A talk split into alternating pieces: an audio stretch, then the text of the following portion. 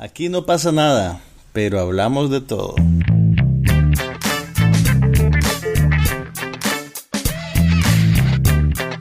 Un podcast sobre cine, TV, tecnología y todo lo demás.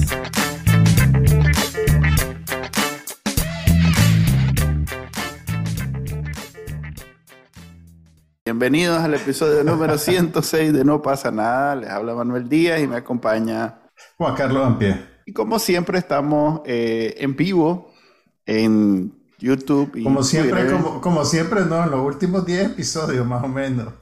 Ok, pero como siempre, que lo que quería decir es que jugando a las escondidas con los eventuales televidentes, porque no les decimos a qué hora es el en vivo. ah, claro. Y, siempre lo hacemos a una hora diferente. O sea que aunque nos anden buscando, aunque nos anden buscando, no nos va a hallar. Eh, pero es viernes. Parte del encanto de, conectarse con no pasa nada es eso, lo impredecible. Solo lo, lo, lo agarras así como cuando de pronto. Es, como, una, es como una estrella fugaz. Sí, eh, puedes pedir un deseo. Si lo agarraste en vivo, lo puedes pedir un deseo. Así que estás ah. invitado. Ok. Eh, empecemos a hablar porque tampoco estamos aquí de vago. Me voy a acomodar. ¿Estás seguro? ¿Estás seguro, Maje? Este 007 empezó este, hoy oficialmente en Estados Unidos, supongo que ayer en Nicaragua, o no sé. Em, y el miércoles hubo de esos premier que regalaban tickets. Yo regalaba tickets, de hecho, en Nicaragua, de esos premier, pero aquí no, aquí solo lo compras. Aquí no Sí, pues, pero aquí te vas con tu billete en la mano y te lo dan y vos entras y ni siquiera estaba repleto, pues, en realidad. Bueno, habían varias salas. No, no estaba lleno, no estaba lleno. lo vi ahí. Que, honestamente te digo, yo creo que es la primera película eh, que voy a ver a un cine lleno, como en tres años más o menos. Sí, acércate más al micrófono. Hasta la pata. Ok, quiere decir que en Miami la gente más hincha que en Houston. Pues yo no sé si diría hincha, yo diría fanático de James Bond, pero, pero vos, sos como sos, pues, ¿qué vamos a hacer? ok, a ver, eh, se llama no, no Time to Die, no, no hay tiempo Sin para tiempo morir. para morir. Es un, es un señor bien ocupado y no le da tiempo para morir a, a Don 007. Que en esta película, eh, la primera parte por lo menos no es 007. De hecho, esta película, eh, a ver, esta película no es 007. No, ah, bueno, ok, claro, claro que sí. Claro que sí, ya, ya entiendo lo que quieres decir. Ok, una, una pregunta antes de que sigamos hablando. ¿Qué tan spoilerífico va a ser este Sí, eso te iba a decir ahorita, que tal vez deberíamos... Pero a ver, no, no, no hagamos spoiler porque cabe la posibilidad que en Nicaragua todavía no se pueda ver. O sea que mejor parquemos un poquito la... la ok, vamos a tratar de no spoilear mucho, pero sí yo creo que podemos decirles que... Pues sabes cómo tradicionalmente las películas de James Bond empiezan con una secuencia de acción eh, como que eh, eh, hay un término latín que se llama in media res, que quiere decir como que ya había empezado, ¿verdad? Sí, se llama este cold en, cold beginning, algo así, cold start. Cold, start le Exactamente, que la, película empieza y es como que ya hay una misión que ya va como a medio camino y vos no sabes muy bien exactamente qué está pasando, pero las cosas ya están en curso, digamos. siempre estas películas suelen comenzar con una escena así, una escena de acción, de acción súper salvaje, para empezar la película, digamos, electrificado. Pero en este caso yo creo que es la primera vez en 27 películas, o 25, depende de si reconocer dos como parte del canon o no, que la primera escena no tiene que ver directamente con James Bond. Eso es un poquito, a mí me desorientó un poquito eso, porque yo me quedé, mm, pero, pero sí, em, em, em, y, yo creo que hay un poquito... Hay un montón de cosas que pasan en esta película que nunca han pasado. Lo cual no quiere decir que sea bueno o malo. Sí, solo es... Yo, yo creo que tiene que ver con, con, el hecho de que es la última película con Daniel Craig en el papel y es, se siente un poquito con ánimo transitorio. Pues están queriendo cerrar ya ese capítulo y sentar las bases para lo que sea que va a ser la franquicia con la próxima encarnación que tenga el personaje, pues que eh, se da por descontado que regresa, porque ese es el mundo en el que vivimos, obviamente. y que hay un mundo sin James Bond. No, es que, eh, a, ver, lo que, lo que quiero decir es que el... A ver, y, es algo que, me queda un poco de la película, ¿verdad? El, personaje de James Bond es, es un producto de su tiempo eh, y, tiene cosas bien específicas que obviamente esta encarnación en particular se ha dedicado a tratar de reinventarlo para la sociedad en que vivimos con los valores que tenemos ahora. Eh, no, sé si me explico. Lo cual, de alguna manera, este, ha cambiado bastante. Por eso digo, esta película es muy diferente a todas, incluyendo las mismas de Daniel Craig. Eh, de las James Bond anteriores, hay como tres cosas que nunca se hubiera imaginado nadie que James Bond iba a pasar, y en esta pasan. Cosas grandes, pues de, el final, eh, e, e, ese personaje que, que, sale ahí que no puedo decir quién es. Este, Overo. Eh, y bueno, ahí hay cosas que son tradicionales, pues el encuentro con el villano final, eh, que es bien tonto, pero, pero es como un estigma, la canción, este, esa escena del comienzo, que siempre hay acción, aunque es un poco diferente. Claro. Em, o sea, lo que, lo, que, yo te quiero decir es que eh, entiendo los cambios y me parece que son apropiados para que siga siendo eh, un producto viable. Eh, sin embargo, ya cuando yo creo que ya llega un punto en el que lo cambiaste tanto que ya, ya ponerle otro nombre, pues, ¿me entiendes? no es que vos no has entendido de qué se trata. No, no, no es así. Es que esta es la gracia. La gracia es, que sea James Bond. dueño del copyright, vos sos brócoli. Yo soy brócoli en el, en el fondo, soy lejano, que pero no reconoces, no reconoces Never Say Never Again como parte del canon. No, no, no. Ese, Ni porque hay una actriz nicaragüense. Ese es un venado de don Sean Connery. Eso no. Ah, la Es más, fíjate que hay conexión, o hay un MAE que se ha dedicado a hacer conexiones entre The Rock, aquella película de, de Sean Connery. Michael Bay. Nada, de Michael Bay con. Con, Sean Connery y, ¿quién era? El, y Nicolas Cage. Y Nick Cage. Entre esas. diciendo que ese es James Bond ya retirado, preso y que como nunca dicen el nombre, bueno, hay todo un fanfic. tiene, tiene, su teoría de la conspiración. Eh, eh, pero bueno, eh, puchica, ¿qué podemos decir sin spoilearla completa? Em, a ver, te hago la siguiente pregunta. ¿Te gustó más que las anteriores o te pareció que no es tan buena? No. no te gustó tanto. Sí, sin tratar de spoilear mucho, no es que no me gustara tanto, sino que me pareció que era eh, demasiado larga. Ah, o sea, y, de hecho, yo creo que con 2 horas y 43 minutos es la película más larga de toda la serie. Dura casi una hora más que Quantum of Solace, que es la más corta, para que te hagas una idea. y, y, la sentí muy larga. Eh, yo siento que en, toda la progresión de las cinco películas que hizo Daniel Craig, en, retrospectiva me parece que la mejor es Casino Royale.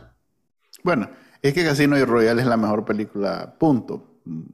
Eh, y, pero también en parte porque Casino Royale introdujo un elemento que me parece novedoso, em, eh, no solo por el protagonismo de Daniel Craig, que, obviamente pues, cambia, cambia la y cambia todo, ¿verdad? Pero... Que se despeina el maje. Sí, no, no solo eso también, sino que mira, el, ciclo de, de, Pierce Brosnan era bien acomediado, ¿verdad? Era, era casi una cosa picaresca a veces. sí. con, con, el ciclo de Daniel Craig reconocen un poco la brutalidad detrás de la violencia, ¿verdad? Sí. Y eso, eso me pareció interesante y me pareció novedoso. Eh, que no era únicamente una celebración de, de este maje, pues, y de, la inteligencia británica. que es casi un superhéroe de esos de películas. De, exactamente, exactamente. No era este simplemente un superhéroe, era alguien que, obviamente, pues, vos es el protagonista y vos querés que le vaya bien, pero también puedes reconocer que eh, también es un agente de violencia y esa violencia puede ser brutal y desagradable y perturbadora. Pero a medida que avanzó el, ciclo de películas de este maje, yo creo que la fueron suavizando eh, con el afán de humanizarlo, ¿verdad? De hacerlo más vulnerable. Eh, y yo creo que en ese proceso se volvió menos interesante eh, la dinámica y le quitaron un poquito los dientes, le limaron las asperezas al extremo pues que en esta película pues ya, ya casi, casi sale disfrazado de osito de peluche pues el Estoy exagerando para no spoilearles pues los giros de la, de la trama, pero sí, sí creo pues en retrospectiva que, que las cinco películas iban caminando hasta este punto pues la verdad y, y, y es entretenida y todo está bien hecha, pero, pero sí, eh, yo creo que para lo que ofrece es muy larga y, hay cosas importantes de la película que a mí me parece que no funcionan muy bien. Por ejemplo, el, villano nuevo de la película no, no. Sí, no, no, me cuajó, pues, ¿me entiendes? Sí, es, más. Rami Malek. Sí, tuvo buenas escenas, tuvo, pues, digamos, una buena premisa, pero como la mitad ya estaba completamente desinteresado de, su existencia. Pues. Te, pasó un poquito lo mismo que a mí. Sí, creo que, a ver, eh, eh, fue complicado para ellos hacer la despedida de este maje con todos los cierres de los arcos de Puchica, porque viene de Casino Royale. Entonces, unir todo eso y a la vez tener, darle su lugar al villano de la, al villano del turno, pues. Eh, sí, el villano de esta. Eh, es más, la. ¿Cómo se llama? El villano, el Blofeld, ¿cómo es que se llama? El actor alemán. Estoy seguro que vos le sabes el nombre. este, e, e, ese más es más villano en esta, o sea, es superior en todo, en todo sentido, a pesar que solo tiene como dos, tres escenas. Fíjate que el, el, villano de Rami Malek se siente como un villano de otra época de Bond. Se siente como un villano de la época de Pierce Brosnan. o sea, es un poquito caricaturesco, es un poquito... Es... Sí, y también fíjate que el henchman, ¿cómo es que se le llama? El lugarteniente, el segundo. Ah, el cíclope. Eh, no fue de lo más... Fue para nada intimidante, pues fue un maje hasta cierto punto uno más de los que salía. sí, sí, fíjate que tienes razón. o sea, apartando la característica del ojo, no había mayor cosa que te lo, que te lo distinguiera. Ahora, sí te quiero decir algo que me gustó mucho de la película. Toda la secuencia con Ana de Armas es buenísima. Ah, es bonita, eh, sí. Es buenísima. a ver, para, para, ubicarlo, Ana de Armas es la actriz cubana que, comparte con él en... En Knives Out. En like, ajá, correcto, en Knives Out. Y que... Exactamente. Ellos dos son los actores principales de esa película. Son los principales de Knives Out. Y según dicen en IMDb, a raíz de la experiencia de Knives Out fue que Daniel Craig la recomendó para el papel que juega en esta, bueno, película. Entiendo que es de ascendencia cubana, o sea que sale bien. No, es cubana. ok, y, además es, una de las actrices más de moda en términos de cómo se ve, para no caer en el... Es que es bien bonita. o sea, no, digamos que es una actriz joven que ahorita está punteando alto en Hollywood. Eh, tiene además una producción en Netflix ah, que supuestamente va a ser estrenada el año que viene. Va a ser el papel de Marilyn Monroe en una adaptación de la novela de Joyce Carol Oates que se llama Blonde y que fue dirigida por Andrew Dominic, que es el director de. Eh, ¿Te acordás de. ¿Cómo se llamaba la película? Ay. El asesinato de Billy the Kid por el cobarde. ajá, sí, sí. Thomas Ford, no me acuerdo bien del nombre, pero ese director adaptó la novela de Joyce Carol Oates y ella hace el papel de, de Marilyn Monroe. Entonces realmente, o sea, no solo es una muchacha atractiva, sino que también pues es considerada una buena actriz y tiene acceso a papeles sustanciales. Pues. De hecho, el, un papel, el papel que tiene en esta película, aunque es una película eminentemente de acción, son papeles muy deseados, pues, ¿me entiendes? Cuando una actriz tiene un papel de, y ya ni siquiera se usa pues, el término chica Bond porque es muy reductivo. E incluso la actitud de la película frente a estos personajes ya no es la misma que hace 20 años. Sí, hay varias bromas ahí al respecto. Sí, y, incluso el, el, los mismos diálogos entre ella y Bond te dejan pues como que, que, te dejan la sensación de que él realmente es una reliquia de otro tiempo, pues, y que las cosas e son diferentes. Por eso digo, hay, hay unos chistes de, de, los clichés de Bond este, que se hace a sí mismo, lo cual es parte de lo que decís, pues. y ese, yo creo que en, en, esa sección el, el revisionismo eh, no, no, solo, no solo funciona, sino que también es minado por su potencial eh, cómico, pues, y me parece que es algo muy hábil lo, que es, lo que hacen en ese sentido. Eh, toda esa secuencia de Cuba es, es excelente. Pues yo, yo la pondría con, con lo mejor que hay de la serie. Y te diría que si la película hubiera podido o hubiera tratado de mantener ese tono todo el tiempo, hubiera sido mucho más. No era posible, no era posible, tenía que profundizar en la ¿cómo se llama? La condición humana detrás. por, una vez, creo que, creo que profundizar en la condición humana no era lo más apropiado. ok. Um, pues, ¿qué más podemos decir sin decir nada a la vez? Em, vayan, no tomen nada, vayan con la vejiga vacía. Yo me tuve que salir en la parte del, ah, del barco que ya sabía, pues que el se iba a ahogar. Ah, ok, ok. después de lo de Cuba. Sí. Em, queda la duda y, ahí yo he escuchado, a ver, no, no le doy el seguimiento que le podrán dar los fans de esos que hasta boletines tienen de noticias, pero en algún momento escuché que la nueva 007 que sale en esta película iba a ser el nuevo 007 en la nueva serie. Lo cual me parece, a ver, me pareció siempre un recurso de mercadeo. Pues no, no me pareció que realmente iba a suceder porque no, lo, no lo confirman y, era para que vos vayas pues con la curiosidad. Claro, para que Mira, las noticias de casting son ¿qué te puedo decir? Son, son, como, son palabras en el viento, pues, ¿me entendés? O sea, el estudio puede cambiar de opinión, sacan a la otra persona. Ahora bien, yo, pues sabes que yo siempre me quedo viendo los créditos finales. Al final, lo último que sale en la pantalla son las palabras James Bond regresará. Porque no dicen 007, dicen James Bond. Ah, ok. Entonces, si nos vamos a poner literales, ah, pues, puede ser Sí, no va a ser ella. pues. La próxima película de 007 se, se desarrolla en el pasado. ¿Me entendés? Que establezcan una línea paralela y que vuelvan a los años 60, a los años 70, lo que sea, pues. No, no, no. Puede pasar cualquier cosa, es lo que te quiero decir. Sí.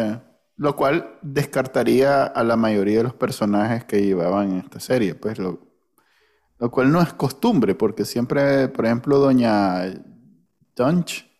Dench. Eh, ok. Sí, ella estuvo con Pierce Brosnan, ¿verdad? Fue con Pierce Brosnan. Y después, y, también John Cleese. John Cleese fue Q. Creo que fue Q todavía en Casino Royale. Que sale en esta, en un cuadro, ¿lo viste? No, sale el, en viejo y sale el Q viejo también. Sí, sí, lo vi, lo vi, lo vi. Y creo que Ben Whishaw apareció en Quantum of Solace, ya como el, como el nuevo Q, digamos. Pero sí, eh, yo, yo, creo que puede haber una reconfiguración completa y, y, y, bien pueden tirarse al pasado, que, que, sería también algo interesante, pero, pero no sé, pues ahorita pues probablemente vamos a esperar años para que... Yo creo que va a ser un reboot porque, porque es difícil. Eh, o sea, este más empezó en la juventud, cuando todavía no era ni siquiera 007 cuando todavía el más estaba en... Espérate, ¿qué quieres decir? No te entiendo. Casino Royale empieza antes de que el más fuera 007. Ok, O sea que en, la cronología pues, del personaje empieza muy temprano. O sea que no, no veo sucediendo que hagan algo anterior a eso. Sí. Porque no hay lugar, pues. O sea, si, quieren hacer sobre el mismo personaje que interpretó Daniel Craig, el mismo James Bond, pues no hay lugar hacia atrás. Y hacia adelante, pues no se puede porque acaba de terminar la historia. Y él ya dijo, el, actor ya dijo que, él no va a volver. O sea, de hecho. No, pues sí, pero digamos otro actor haciendo la misma. Hacer otro actor siguiendo la misma historia no da. Tampoco. No da, sí, así es. Así Entonces creo que va a ser un reboot completo. Mala onda con los majes, pues, porque tenían apenas uno tenía dos, creo, o tres películas y el otro tenía. Pero bueno. no te preocupes, yo creo que sus esfuerzos son bien recompensados, pues. ok. Además, pueden pasar años, van a pasar años antes de que veamos la próxima película. Siempre pasan, ¿cuánto? Tres, cuatro años, o sea que. Sí. No, no, no es de ahorita, más que. Lo que sea que vaya a ser el nuevo Bond está todavía muy, muy lejos. Se dice que puede ser una mujer, que puede ser eh, un negro, un latino, un asiático americano. Ahorita yo creo que, que, pues todo, todo está en el aire, pues la verdad, cualquier cosa puede pasar. Mm, yo no creo eso, fíjate, no creo que le cambien mucho la, la etnicidad. La etnicidad. Bueno, sí puede ser un maje con aires del... En, en, en, el rey, en, a ver, en Inglaterra sería en todo caso no un latino, sino un maje, digamos, de Asia Menor, ¿cuál es? De Medio Oriente sería, de ascendencia medio, de, asiática, pero eh, va a ser hombre y va a ser así, pues va a ser mujeriego, va a ser así eh, bien atractivo, va a ser, todos esos clichés porque son parte de, o sea, le gusta tanto a hombres como mujeres, o sea, no nos engañemos, James Bond tiene una base de fans en ambos sexos, no es solo los hombres. Es más, me atrevería a decir que si no es parejo, es por lo menos, ok, por lo menos parejo, pero tal vez incluso son más hombres que, perdón, más mujeres que hombres los que siguen sus películas. Porque cuando me meto a, las comunidades de fans, siempre hay un montón de mujeres, es visible. Pues. Pero en general las comunidades de fans tienden a ser más masculinas que femeninas, ¿no? Por eso digo, o sea, cuando ves mm. comunidades de fans como, con miembros mujeres, es llamativo porque no es común. O sea, si yo me, yo me meto a lo de Marvel, obviamente son más hombres que mujeres. Pues. La Guerra de las Galaxias también son también más son más hombres que mujeres, pero en James Bond sí hay como un balance este, que no es normal. Entonces, yo creo que ni siquiera es como una reivindicación, pues, de para que las mujeres, no creo. Mira, tal vez eso es producto del, del giro que le dieron en este ciclo de Daniel Craig. ¿Te acordás que incluso yo creo que fue en Casino Royale? Hicieron mucha publicidad de el hecho de que la película hacía con Daniel Craig lo que antes hacía con los personajes femeninos en el sentido de lucirlo como un objeto de deseo. Y hasta duplicaron una escena famosa, no me acuerdo en qué película era, pero hay una película en la que una de las chicas Bond, porque en ese momento así le decían, no sé si era Úrsula Andrés, sale como de la agua de una playa en el Caribe y la cámara la sigue y camina ella hacia la cámara. Y ellos duplicaron la escena de una manera muy parecida con Daniel Craig saliendo en espido de la agua y caminando hacia la cámara, haciéndole al personaje masculino lo que la película antes le hacía a los personajes femeninos.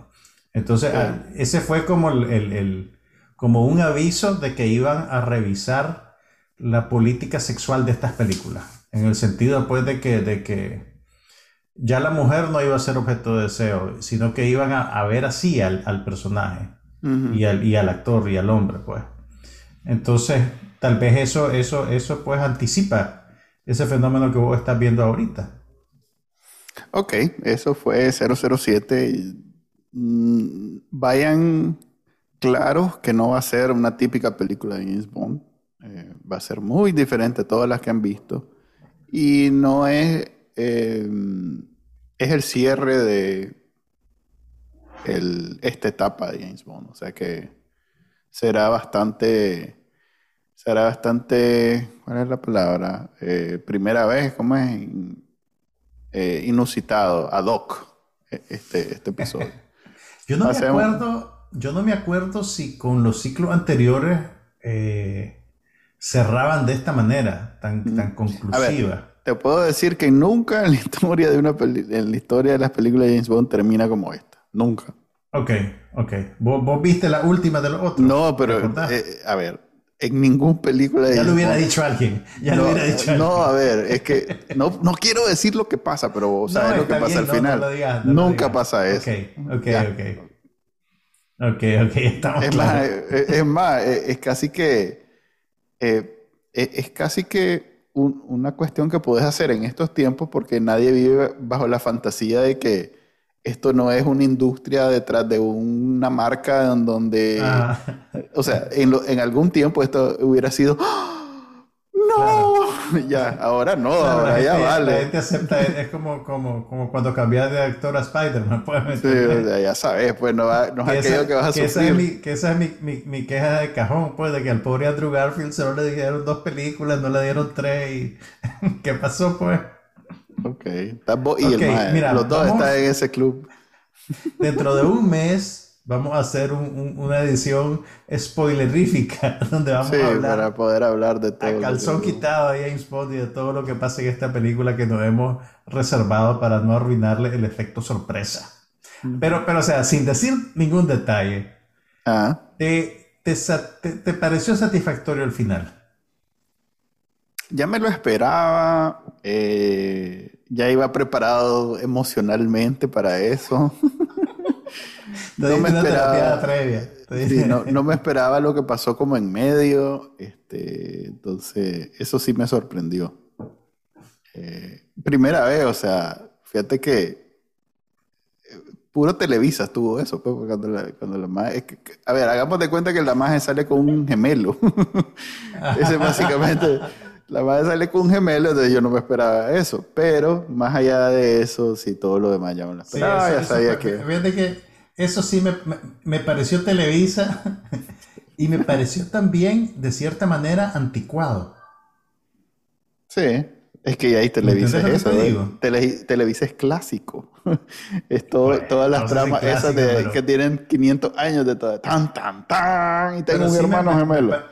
Me, pareció un, giro de trama anticuado. Y ese es el tipo de cosas que va a contrapelo de lo que hacía Casino Royal tan interesante. ¿Me entiendes lo que te digo? Sí, pero bueno. Pero bueno, tengo ahí lo que es. sí, yo tengo o sea, considerando, considerando la meta de la película y el tamaño de la audiencia que pretende eh, satisfacer, es predecible que apunten en esa dirección. Más nos deberías de dar un premio por cómo estamos hablando sin decir lo que realmente queremos decir. es un arte realmente. Sí. Okay. claro, no, no, creo que nadie nos esté entendiendo. Igual nadie lo está viendo, como vivimos corriéndonos de los, de los que... Pero bueno, los que lo van a escuchar, hagan, háganse el favor, veanla primero. Y, después, sí, y ahí, nos cuentan, y ahí nos cuentan si se entiende lo que queremos decir. ok, eh, pasemos ah. a otras cosas porque también vi The Saints of Newark. No sé si vos... No, ¿la viste? Mira, yo tengo un problema con The Saints of Newark. Ah, ¿la viste? Y este, no, este, y este es un secreto sucio que voy a compartir ahorita. Pues, the, many, the Many Saints of Newark. Voy a decirles, voy, a, voy a confesar mi verdad, voy a abrir mi corazón y a decir un, secreto vergonzoso. Nunca has visto Los Sopranos. Solo vi la primera temporada. No te creo. No. vi la primera temporada. Bueno, este es un comercio. Eso venía a decir yo, de hecho. Este es un comercial para que vos veas Los Sopranos. Eso es todo. O sea, estoy claro que es una... O sea, la primera temporada me gustó. ¿Por qué no la seguí viendo? Probablemente porque tenía que trabajar. ya. Tenía que hacer muchas cosas pero, con mi vida. Pero si fuera blanco y negro, con música y nadie hablando, ahí sí, encantado. Muda, muda, muda. Sí, muda además. ahí vas a ver las otras cosas que vi esta semana, vas a llorar. Pero bueno, entonces, vos viste toda la serie de Los Sopranos, viste todas las temporadas. Sí, claro, claro. Ok, y ahora. Es más, la intenté volver a ver y yo tengo ese problema de no, no poder volver a ver series. Pero ¿por qué, no la, ¿por qué intentaste y no pudiste? Es que ya sé lo que va a pasar. Pues, de alguna manera. Necesitas la sorpresa para poder disfrutarla. Sí, necesito la novedad. No Necesitas la novedad. Nunca has visto una película dos veces solo por gusto. ¿Cómo no? Las películas sí, porque como son eh, así bien rápido, eh, sobre todo las que veo en el cine. Pero debo decir, por ejemplo, las de Marvel, he tratado de volverlas a ver y no he podido. Yo te diría que lo que pasa con las de Marvel es que son pura trama. ¿Me entiendes? Y una vez que sabes la trama, no hay otra cosa eh, lo suficientemente interesante como para sostenerse. Sí, tienes razón. Una vez que sabes con la resolución del problema, ya no, ya no te interesa cómo, Exactamente. Eh, o sea, y todo, o sea, todo, todos los elementos extras, como están solo en servicio de la trama, no tienen vida propia, más allá de, soportar la trama. Es cierto. Pero bueno, y como eh, son arcos tan largos también, eso es que mantiene enganchado uno, pero una vez que ya sabe ya para qué. Son como, son como carros, son como carros Hyundai que no tienen, no tienen mucho valor de reventa. La... ya lo dijiste. sí, es cierto. experiencia propia. Lo compras nuevo, se ve lindo. El, eso todos los carros. No, pero los Hyundai son bonitos y todo, y son buenos y se manejan bien y todo, pero una vez que lo usaste dos años, tres años, ya nadie te lo va a comprar. ok, pero a ver, ¿cómo te fue con The Many Saints of Newark? Así es. Eh, eh, es para recordar a The, Sopranos y, invitarte a volverla a ver. O sea, es una origin story de, un montón de personajes que solo recordás vagamente porque si, si la viste en los tiempos donde todavía estaba transmitiéndose, estábamos hablando de hace 10 años, una cosa así. Entonces, pues, si bien los recordás porque son memorables, sobre todo porque era en un tiempo donde veías una o dos series a la semana y ya está. Mm. Por lo menos de estas así grandes, buenas, dramáticas. Entonces te quedaron bien, bien marcados. Este, entonces aquí los ves jóvenes, los ves iniciando, los ves eh, de dónde viene tal cosa, dónde viene tal... Entonces todo eso lo que te hace es querer ver más. Que básicamente es la gracia de, de Sopranos, pues que te enganchas de los personajes eh, y, solo querés estar eh, eh, pendiente de, lo que pasa en su vida y viéndolos a ellos. No, no es como que... es más, por eso es que el final no necesariamente desencanta, porque no es importante saber en qué termina. ¿El final de la película o el final de la serie? El final de la serie. No es tan importante saber cómo termina. Vos veías la serie por ver a los personajes por, acompañar la vida de los personajes, porque todos los personajes eran bien. Entonces, esto es recordarte todos esos personajes y, te, dan ganas pues, de volver a iniciar y ver, ah, este más, por eso es que tal cosa, ah, este más. Y, la, película termina bastante en el aire, pues vos, querés seguir viendo precisamente por eso. Y de pronto, termina. O sea que más bien quise poner otra vez el primer episodio de Sopranos inmediatamente, pues. Ahora, la, la película, entiendo que Tony Soprano, que era el gancho, ¿verdad? y le dieron el papel al hijo de Gandolfini también, entonces hasta físicamente se parecen, pero él termina siendo un personaje secundario en la película, ¿no? Sí. el foco de atención es el personaje de Alessandro Nivola, ¿correcto? Sí, es el tío de, de, Tony Soprano, que es el papa de uno de los personajes principales en la serie, que no es el personaje principal en la serie, ¿sí? Eh, mira, como es una película de mafiosos y está ligeramente basada en la historia real, la vida real de los mafiosos de Nueva York y de New Jersey, principalmente, entonces hay como bastante consistencia ya desde la serie en la historia de esto. ¿Ya? O sea, no es como ciencia ficción que te toca inventar algo de cero. Eh, todo esto que está, sucede en la serie probablemente se mencionó en la... Perdón, todo lo que sucede en la película, probablemente si yo tuviera la memoria diría, ah, que hay algún eco en la serie. Sí, o al revés, pues esto es el eco de la serie. Este, entonces, en algún momento algún madre dijo, ah, ve, la esta cicatriz me la hice tal y aquí sale en la película. Y ahí sale cuando se golpeó la cabeza, ok. Ahora, una pregunta. Si vos no has visto Los Sopranos, eh, ¿qué harías vos con esta película? ¿La verías antes?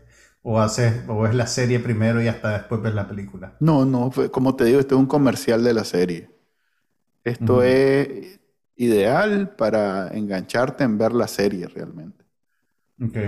Este, y se disfruta sin, sin, haber, sin conocer la serie, pero no tanto, no tanto. Hay, por ejemplo, hay un personaje en esta película que, que en la serie lo hace este más que guitarrista de, de, Bruce Springsteen. Steve Van Sant.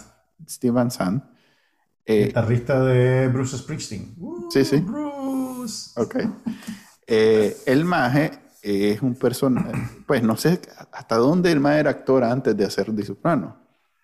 Pero ah, creo que habría hecho alguna aparición especial en una película, pero actor propiamente dicho creo que no lo era. Pero te, te engancha, yo no, yo no sabía que era en realidad músico hasta mucho después de haber visto Di Soprano. No te lo puedo creer. Sí, porque en Di Soprano... a Bruce Springsteen? No, tengo menos de ¿Nunca viste el video de Dancing in the Dark que sale con la Courtney Cox, no? Sí, pero como el del recuerdo, como los clásicos. Ok, entonces, eh, eh, eh, ese maje es un, ah, encarna un personaje con muchos quirks en la, serie. Y al, verlo aquí en la película, a la versión joven, se ve como que está caricaturizando a alguien. Pero es que en realidad si eres al otro más sí le luce, porque es un más raro, es un señor bien raro. es, otro actor. Sí, no todos son otros actores, todos son otros actores. Pero se ve raro porque el, otro más se le veía natural, porque es como, imagínate eh, eh, tratar de imitar a Kramer. Pues. Eh, se vería raro en otra persona, pero cuando ves a Kramer tiene sentido porque es un más raro desde cómo se mueve, cómo respira, cómo queda viendo. ¿Te acordás aquel capítulo de Seinfeld donde hacía el programa de televisión dentro del programa de televisión y tenían otros actores haciendo los papeles de un poquito como eso? O como en el que hicieron el, el ¿cómo es que se llamaba? El, todo lo contrario, el, ah, lo contrario de, de, Superman. bizarro, bizarro. bizarro, los bizarros, los más bizarros. eh, como el bizarro Superman. Sí, como el bizarro Superman. No, ese tipo de cosas. Pues en el caso de, la, de Gandolfini Jr., lo hace igualito. Todas las, hasta, yo solo, le, solo me faltó escuchar la respiración esa de, Tony que, que, que en, en, la serie es una de las cosas que, que llama la atención siempre. El maestro se le escucha respirar en, en la serie. Ajá. En esta no, ese es lo único. De ahí todo lo de cómo queda viendo el colmillo levantado, o sea, todas esas caras y todas esas cosas eh, que son tan, tan, que uno recuerda de, de, Soprano, el más la hace y no la hace fuera de lugar. Pues supongo que los genes tienen que ver también, el más hijo de él. Pero, pero el que hace el papel de Silvio, que es el Van en, en, en Di Soprano, estoy seguro que ese mae le incorporó mucho de su forma de ser al personaje. Y a este le tocó recrear todo eso. Y no necesariamente es tan, tan, tan común, pues son ¿Quién unas cosas. ¿Te acordás del nombre? No es que no me acuerde del nombre, es que nunca supe. o sea, no, no me memorizo los nombres. en esos detalles. No, yo no me memorizo los Mira, nombres. Mira, lo que sí he visto es que las críticas en redes han estado bien divididas. Eh, ah. Y eso es de gente que le gusta la serie, pues, y que anticipaba ver la película. Eh, ¿Vos crees que vale la... O sea, ¿vos crees que ameritaba hacerse esta película te parece que es un... A mí sí, yo la disfruté. Yo la disfruté. Es innecesario. No, no, yo la disfruté. John Magaro es el que hace este... Ah, ok, ok. Papel Mira, John Magaro, este salía en... En Orange, is the New Black. Exactamente. Es un buen actor. yo no digo, es un buen actor. Hace muy bien el papel, pero él sale también, él es el protagonista de una de las mejores películas del 2020, que se llama First Cow, la primera vaca. Es una película de, ay, ¿cómo se llama esta directora? Se me fue el nombre, pero es una película sobre literalmente la primera vaca que traen al continente americano unos colonialistas ingleses. Y él es un cocinero que se roba la leche de la vaca para empezar a hacer pasteles y venderlos en una calle. Y eso lo hace en contubernio con un inmigrante chino. Y es una película interesantísima y muy linda, y él es un muy buen actor. O sea, probablemente si tiene un problema en interpretando el personaje de... No, es que no, como te digo, lo hace muy bien. Lo único que eh, es raro ver, es como hay unas cosas de, de, de, de Van Sant que estoy seguro que son de él y no son de, no de sí en el guion, pues hacer esta cara. A ver, el maestro siempre quedaba viendo así. Y entonces este maestro le toca hacer eso y se ve raro, parece como que tiene un problema en el momento, pues no. Sí. Eh, pero Van Sant siempre le salía muy bien, pues. Mira, el, el, cast es muy bueno. Este, John Bernthal hace John Bernthal, ese más siempre hace eso. Eh, ese más que hace Junior Soprano, em, que por cierto voy a hablar también de, de, Billions, que es un actor que se llama Corey Stoll, que es un pelón que ha salido como en ah, sí, serie. Sí, claro que sí, claro que sí. Eh, Salía en, en ah, la serie de Kevin Spacey. House of Cards. Ajá, salía en House of Cards, salía en varias. Tuvo un, un, arco bien interesante en House of Cards y en la película de Woody Allen de Midnight in Paris. También tiene una serie. Hay una serie que. Hay una serie que no es necesariamente muy maravillosa, pero que yo, yo hablé varias veces aquí que se llama. ¿Cómo era que se llama? Uh, The Strain, que era de. Creo que. Era de Guillermo del Toro. Ajá, que era de Guillermo, que, Guillermo del Toro era o productor ejecutivo o el creador, una cosa así. Creo que él era el creador, sí. Pero que no fue realmente maravillosa, pero sí te, te enganchaba, pues yo la terminé su, de ver. su público, ¿no? Duró como seis Sí, sí, sí.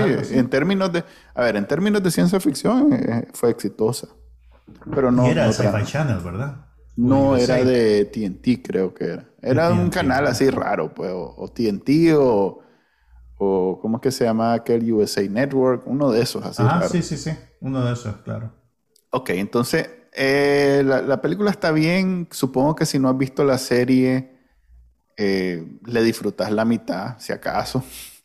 Pero es una película mafiosa, o sea que si te gusta ese género del cine, va a estar bien, porque además es mafioso de la costa este. Eh, entonces, y es como bien proletario, ¿no? El, el, el, medio, no es, no es la cosa glamorosa de... No, no es el padrino. De los Corleones, pues. Sí, no, no, no, Es más correcto, es más eh, los mafiosos como... banal. Eh, ajá, es como los mafiosos vistos desde una vida más normal, pues que no andan votando a papas ni a presidentes, pues. Simplemente tienen de vecino a un médico y a un abogado. Pues entonces el MAE está en clase media alta, pero es mafioso. Entonces, Su, trabajo en, papel es, no sé, este, dueño de una, de una empresa de construcción, pero el MAE tiene reales como que fuera eh, abogado. Ya, ya. Entonces, anda vendiendo televisión de robado. Ajá, y, ese, por eso es la serie bonita, porque en un capítulo los maes se roban un camión de no sé qué, y entonces todas las, todas las cosas que para ellos es normal, pues mira, vas a ir donde este mae, le vas a cortar un dedo y después vas a hacer no sé qué cosa. microondas. sí, entonces ese es el tipo de cosas que hace Di Sopranos tan, tan, tan especial. Eh, así que, ah. ningún tu hijo no va a ver la serie y va a decir, hey, yo quiero ser ese mago. No, no, nadie va a ver. Es más, este, los más en la serie, ninguno de sus, sus dos hijos aspiran a hacer eso. eh, ok. Em, fue eso. ¿Qué más vi? Vi el final de Squid Game. Creo que no hace falta hablar de eso ya todo el mundo. No me digas nada, apenas llevo dos capítulos. Mira, eh, yo, yo lo... A ver, ya sabía cómo iba a terminar como en el cuarto. No es, no es necesariamente muy... Ok, te, voy a preguntar como, algo. Como misterio no es. O sea, no, no, no estás en, en, el borde de tu asiento no, qué va a pasar. No, o, sea, no es, no es aquel de sexto sentido, pues que al final te revelan. Ah, no, ya sabías que tal más en realidad era tal más. Por lo menos yo, pues, no, no, no me no me asusté de nada. Una, una pregunta para vos que, que, ya la viste toda y trata de no spoilearme lo que pasa. Pero el segundo capítulo es bien atípico porque te saca del juego. Y es apenas el segundo capítulo. Sí. Eh, ¿Te acordás? Sí. Eh, creo que tuvieron los mages en algún momento. Ese es el tipo de cosas que, que yo... pero es, es, raro porque es Netflix, o sea que... Pero bueno, hace de cuenta que tuvieron que hacer el, el, piloto. Y después, como les aprobaron la serie, tuvieron que algunas cositas que les hicieron falta en la primera parte del piloto. en el segundo capítulo. Así, entonces por eso es ese. a mí me pareció bien interesante. O sea, yo he visto. Ajá, sirvió para, sirvió para. Sí, para, para, para, que los personajes fueran más humanos, pues, y más interesantes. correcto, sirvió para eso. Yo he visto, ahora, yo no creo que haya sido algo así tan accidental, Yo siento que es orgánico en el guion. Pero sí vi que mucha gente se quejó de eso, de que lo habían sacado del juego y de que sentían como gratuito el, lo que pasaba en el segundo capítulo. Pero a mí me pareció que, le da una dimensión trágica a, lo que los personajes hacen. Porque, o sea, vos te das, o sea, ves las circunstancias del juego en el primer capítulo, ¿verdad? Que son una cosa horrorizante. y, y, ok, pues eh, hacen lo que hacen, pero después, sabiendo de qué se trata el juego, deciden regresar a él es casi como, como, como, como una conducta suicida, pues, y yo creo que eso le da a, la serie un, bagaje emocional que no hubiera tenido si se hubieran quedado de un solo en el juego. Sí, de hecho, eh, cada vez que vos decís, ¿y por qué los tienen ahí, pobrecito? Te, te, sirve eso para recordar que los más tuvieron oportunidad de salirse. Exactamente. Se salieron y volvieron. O sea, volvieron nadie, voluntariamente. exactamente. O sea que sí. O sea, lo, hacen, por así decirlo, cómplices de su propio martirio. Ok. Em, debo decir. Son 10. Ah, no sé, a ver, déjame ver. Eh, nueve creo que son. Ah, ok. Bueno, estoy entero, pero ahí te cuento cuando termine. Eh, a mí y al resto del mundo, ahí no hay nada realmente que discutir. Ya esta serie la han disecado hasta en africano, ya. O sea que terminó Billion su quinta temporada em, en una situación penosa, debo decir, porque es una serie de mucha calidad. ¿No te gustó el final? No, para nada. O sea, a ver, es como cuando e, es un típico jump de Shark. O sea, se tenía que salir un personaje. la serie solo terminó la temporada? Solo terminó la temporada. Entonces, se tenía que salir un más, entonces apresuraron todo para sacar ese personaje y no quedó. O sea, no, no, no fue. No fue para nada satisfactorio ni con la misma calidad a la que nos tienen acostumbrados. Es más, a la semana, o sea, como ayer o antier se supo que el MAE va a otra serie, entonces eso era por la razón que sí se estaba saliendo. Que no lo dice, pues, en, el momento, el MAE simplemente dice que su personaje llegó a su fin, nada de eso. O sea, el MAE tenía otra serie, les dijo, bueno, me voy, vean qué hacen con el guion, y lo más improvisaron, lo sacaron y ahora van a seguir la serie precisamente con este, person este actor que estábamos hablando, Corey Stoll, es el nuevo antagónico. Eh, casi que a la fuerza entró en, en, los últimos, no sé, 5, 6, 7 episodios. Y no estoy seguro que vaya a ser tan buena como hasta ahora había sido. Pero mira, eso, Entiendo lo que decís, pero eso es un riesgo asumido en el, en el modelo de producción que tienen las series norteamericanas. Porque usualmente las inglesas, por ejemplo, eh, tienen, digamos, como, como una vida más definida. En cambio, las series gringas casi que temporada con temporada van decidiendo si siguen o no siguen, si siguen o no siguen. Sí, son más susceptibles que un actor te diga, mira, ya estoy aburrido de hacer esto, quiero irme a, hacer obras de Shakespeare o quiero irme a hacer otra cosa o quiero probar otro personaje. Ahora bien, yo me imagino que cuando empiezan a hacer la temporada ya saben que ese hombre se va a salir al final, entonces desde el principio van construyendo, digamos, el, camino para sacarlo. Tu problema es que vos sentís que el camino no lo allanaron bien. Para nada. Em, es una lástima porque es una buena serie y ahí están los elementos, pero Supongo que el MAE va a estar, va a estar y se ve buena la nueva serie, de hecho. sé que la veré igual. Eh, de ahí tengo que reportar que comencé a ver Foundation, que es la nueva serie de Apple Plus. Así es, Apple Plus TV. No. no, no, es la, la, que hemos hablado aquí, que, se, que tiene que ver con unas novelas de Isaac Asimov. Asimov. Ajá, sí, sí, sí. Y que Apple Plus se metió a ese berenjenal y, bueno, yo no he leído las novelas, pero las críticas que he escuchado es que la serie es, es más, es una crítica rara, que la serie se, se adhiere completamente a las novelas, en el sentido que eh, eh, las deficiencias que podrá tener la, las novelas, la, también las tiene la serie pudiéndolas haberlas corregido, por, así decirlo.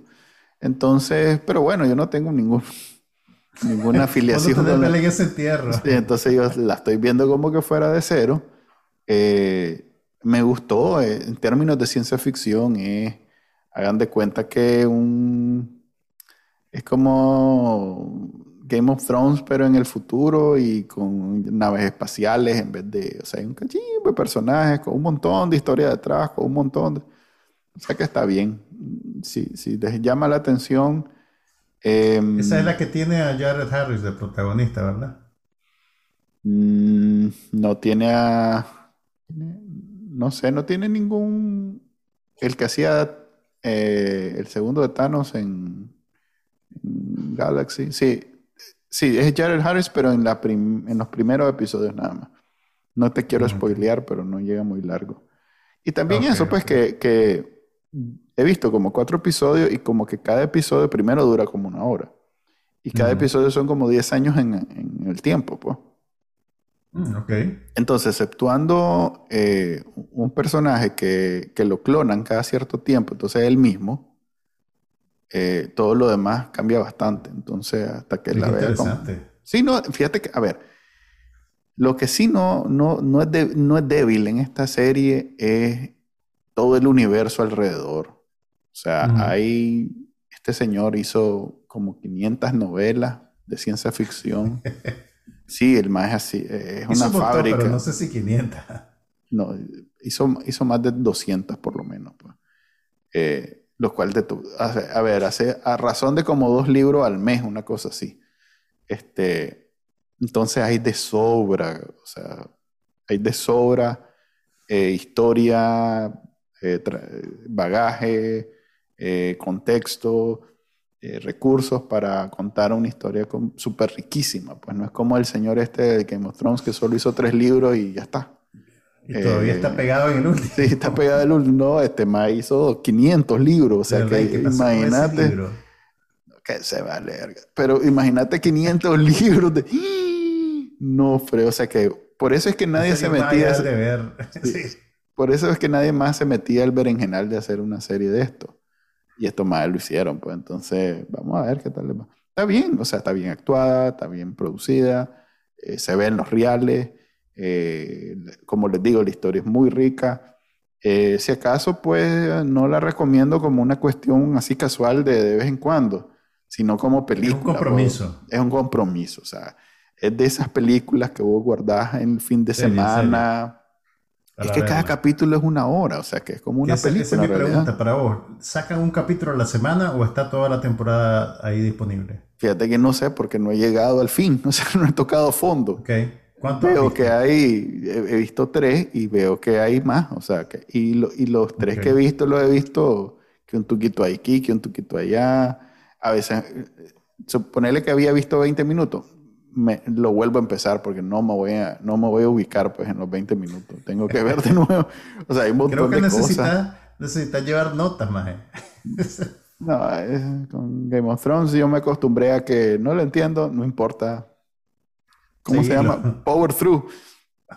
tipo cuando estás en el fango y solo aceleras, ah, power through. Ahí va a salir. ¿Quién era ese maje? Ah, bueno, no importa, ya lo van a matar. sí, ahí lo van a matar o igual lo va, no importa. A mí me ayudó con Games of Thrones verlo de un solo. No, bueno, Porque yo me, yo me tardé años en meterme en Games of Thrones, entonces cuando ya me metí, lo vi de corrido, un día veía un capítulo, al día siguiente veía el otro entonces ahí todas las relaciones las tenés fresquitas. Ya. Ok, yo creo que ya llegamos al final. Vi otra serie. Voy a dejar que te diga qué fue lo que vi. Ah, ah. o sea, no voy a entrar en mucho detalle, pero. no, no, espérate, me falta una serie todavía. Este, ah, vi Why the Last Man, que es eh, una, una serie súper interesante. Ah, sí, me dijiste que ibas a verla. Esa era de Hulu, ¿verdad? Sí, con Diane Lane. Eh, ok igual la gente que ha leído la novela, ¿cómo es que le llaman a los cómics? Es una novela gráfica en la que está basada, supuestamente. Aunque te digo, el concepto me es familiar. Yo creo que ya, ¿sabes que hay una película que tiene una idea parecida? Una película vieja con Charlton Heston que se llama The Omega Man. Puede ser. Que, que es, una, es una cosa de ciencia ficción futurista, pasa algo y, y, él es como el último hombre que quedó vivo en la ciudad de Los Ángeles. Pero ajá, y este Eso básicamente, o sea, una vez, pero fíjate que es interesante porque cuando comencé a leer sobre ella, la gente se quejaba del maje en sí. Y el maje en realidad no es el personaje, o sea, no, si bien es importante, la verdadera serie que estoy viendo yo es cómo es el mundo de solo mujeres. Ok. Y hay unos personajes muy buenos, o sea, mi interés está más bien alrededor de la dinámica de poder entre las mujeres. Claro. Entonces, lo del hombre es una excusa, pues. Lo del, sí, pues no, pues, es, la, es, el contexto, es el, te ponen en, eh, a ver, un mundo sin hombre, dale. Entonces, en ese contexto, eh, lo que sucede para mí es interesante.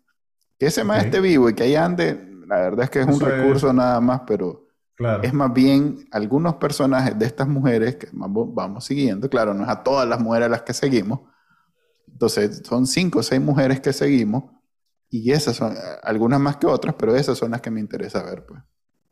Ok, qué interesante. Bueno, mira, yo no vi muchas series porque el tiempo de pantalla que tenía me lo consumió el Festival de Cine Silente de Pordenone. Mira qué cosa más búfala. Mira qué cosa más bufa. Eh, eh, no requiere introducción porque ya todo el mundo sabe de qué está hablando. y, tiene 40 años de existencia. ¿Ok? Entonces, mira, vos te reís, pero esta es una cosa bien seria. No, no, yo sé. En la Cineteca de Pordenone tiene este festival de cine silente que tiene 40 años de existir y tienen un componente también en línea. Entonces, vos pagas una suma módica de dinero y tenés acceso. ¡Pagate! Claro que pagué. Es una cineteca de cine mudo. ¿Vos crees que hace dinero vendiendo boletos? Entonces, no, como hubieras dicho y te consigo el video para que lo veas gratis. No, no, no, no, no. Hay que apoyar este tipo de esfuerzo. Entonces, mira, todos los días tenés acceso a una de las películas que ellos tienen en programación. Si le vieran la cara ahorita, Pero no importa, yo sé que yo estoy en lo correcto. Entonces, lo que te iba a decir era que todos los días te dan acceso a una de las películas de la programación, no te dan acceso a la programación entera. Para eso tenés que ir a Pordenone, Italia. Así que si me querés becar para el año que viene, claro, claro. voy como corresponsal. Ok, claro que Pero sí. Mira, entre las cosas que vi, eh, lo más interesante es una película de Cecil B. DeMille de 1921, que es, sí, exactamente. Mira, vos, si te suena el nombre de Cecil B. DeMille, es porque es el director de los Diez Mandamientos. ¿Ubicas los Diez Mandamientos? Sí, supongo, sí. Que la sí, no, en pues Semana Santa, en los Sí, sí, sí, claro, claro. Ok, pero esa fue la última película de Cecil B. DeMille. Este hombre tiene cinco décadas de hacer películas antes de los Diez Mandamientos, desde el principio del cine en Hollywood. Y cuando vos ves Fool's Paradise, que es el nombre de la película, te das cuenta que un montón de cosas que nosotros damos por descontado de que son producto de nuestra modernidad y de, son cosas que ya, ya se hacían desde antes. Es, es una cosa súper... Y, y, en esta película en particular, vos ves casi que hasta las raíces de la telenovela porque es una trama completamente loca, absurda, que cambia con cada escena, un melodrama, eh, eh, un melodrama total. ¿Te acordás vos? ¿Te acordás vos que hacíamos chistes de que no sé en qué novela de la Talía al final un tigre se comía a una señora? ¿Te acuerdas de eso? Algo así me suena. Entonces, en esta película toda la acción culmina, o sea, la, trama te lleva a El Paso, te lleva a Francia, te lleva a Tailandia, que en 1920 era Siam. bueno, estoy acostumbrado que de pronto salga en alguna película Yugoslavia, entonces, ah, bueno, sí, pero... claro, no, no, porque, porque el, Tailandia no tenía nombre todavía. parte de la fórmula, del, espectáculo, digamos. No haga Prusia en algún momento. Probablemente. Pero todo culmina en un foso lleno de cocodrilos.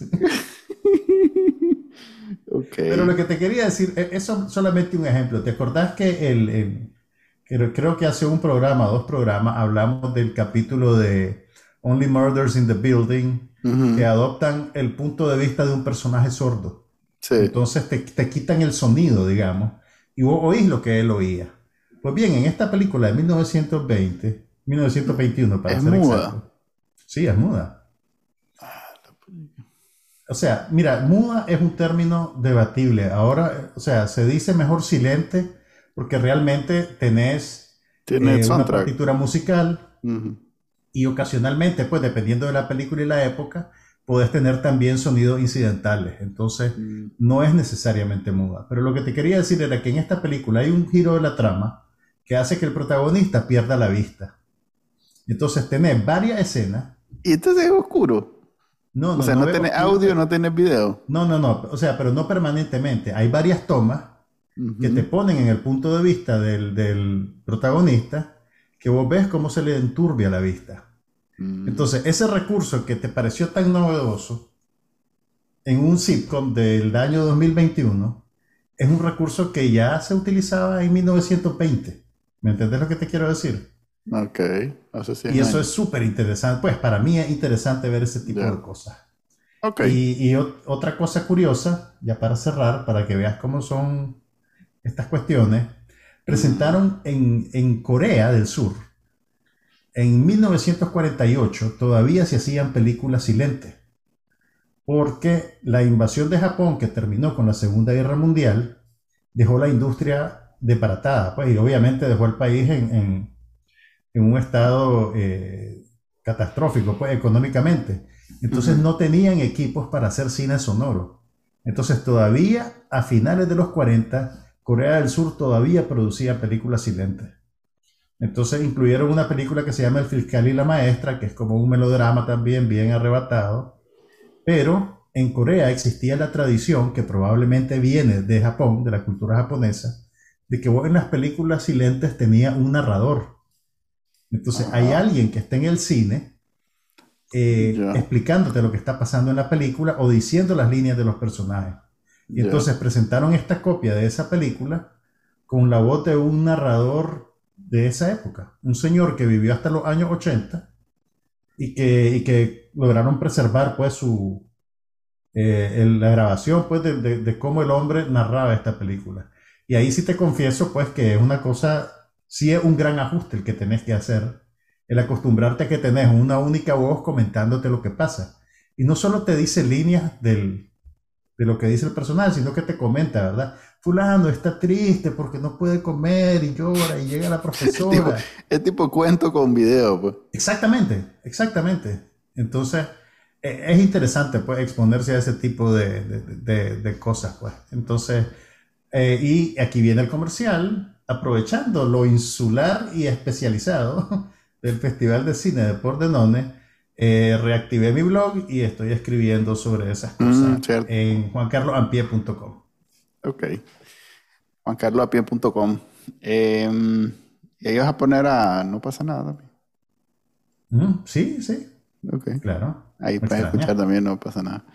Ok, este fue el episodio número 106 de No pasa nada. Nos vemos el viernes de la próxima semana. A, adivinen a qué hora. Sí.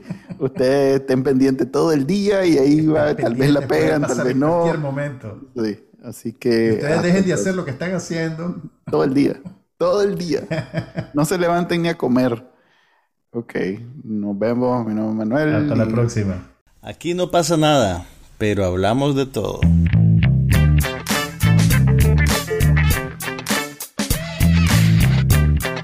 Un podcast sobre cine, TV, tecnología y todo lo demás.